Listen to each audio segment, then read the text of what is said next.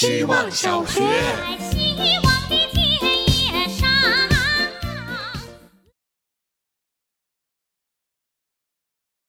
大家好，我是小西西。今天一分钟的主题是：我不相信有人能走进宜家之后还有方向感。今天阳光很好，我中午跑去宜家买东西，宜家人非常非常多。大概在进门的三分钟后，我的内心就响起了纸房子的 BGM。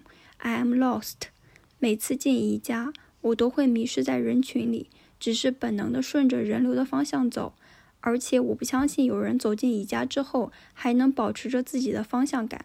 我大概按照清单买了一些必需品，其余的时间就是跟着人群参观宜家的样板间。样板间都很有序、很整齐，但是真的会有人在自己家装修时复刻宜家的样板间吗？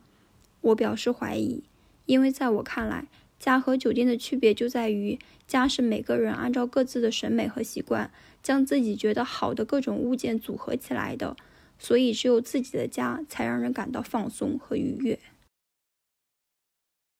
希望小学，大家好，我是小阿珍。最近听到一些朋友跟我抱怨自己的工作毫无意义，越是大公司，员工的螺丝钉感越重，每个人只能分到一点点活，是整个大项目里极微小的一部分。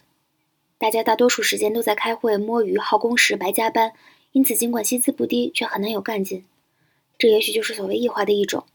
社会上的各种分工，把人与自己的劳动拆成了两半。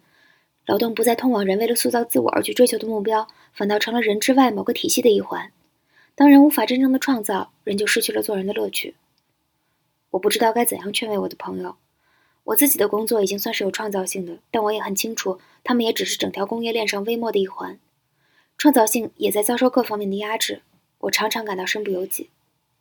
从繁杂而城市化的工作中找寻乐趣，就好像海鸥从满是沙粒的贝壳中啄取贝肉，那一点鲜味弥足珍贵，却让人无法厌足。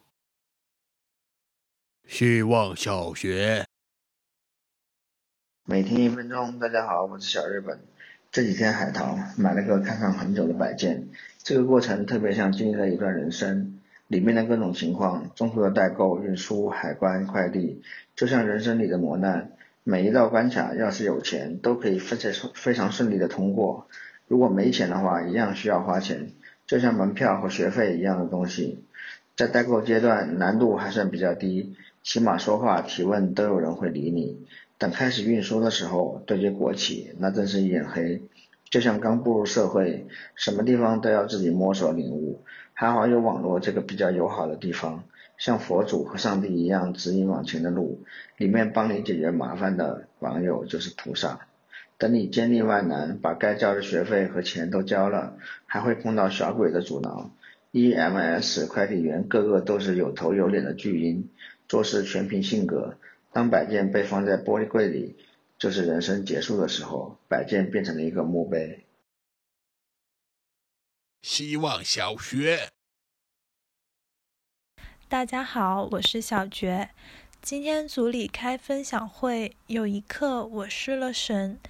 那是台上的同事讲，汪曾祺喜欢沙家浜，他想起爸爸在世的时候也常唱，就觉得原来父亲喜欢的他也喜欢。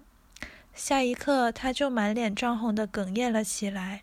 双手在胸前胡乱拍打，对自己的失态表示抱歉。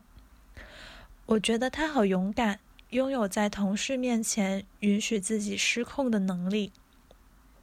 和总是能迅速觉觉察他人情绪、给出相对体面反应的人相比，他也许没有那么讨喜，有时还有点茫茫，让人接不上话。可是那一刻，我好羡慕他。挫败也好，羞愧也罢，不必隐瞒。他有袒露的安全感，我也想找回这样一部分被磨灭了的自己。希望小学，大家好，我是小申。最近天气好极了，以至于脑袋空空，完全不想要思考。我每天就在飘窗上半躺着，眯缝着眼睛看书。虽然一字一字的读，但连起来的句意却完全不进脑袋。我的注意力完全被阳光吸引了，好暖。我可以清晰地感受到窗框投射下来的阴影，它正缓慢地在我身体上游移。起先是落在脚面，渐渐地掠过我的膝头，在正午时抵达肚脐。我盯着那道阴影发呆，除了皮肤感受到微妙的温差外，平静极了。我像是一尊被凭空摆放在这里的雕塑，长一点七三米，石膏质，空心。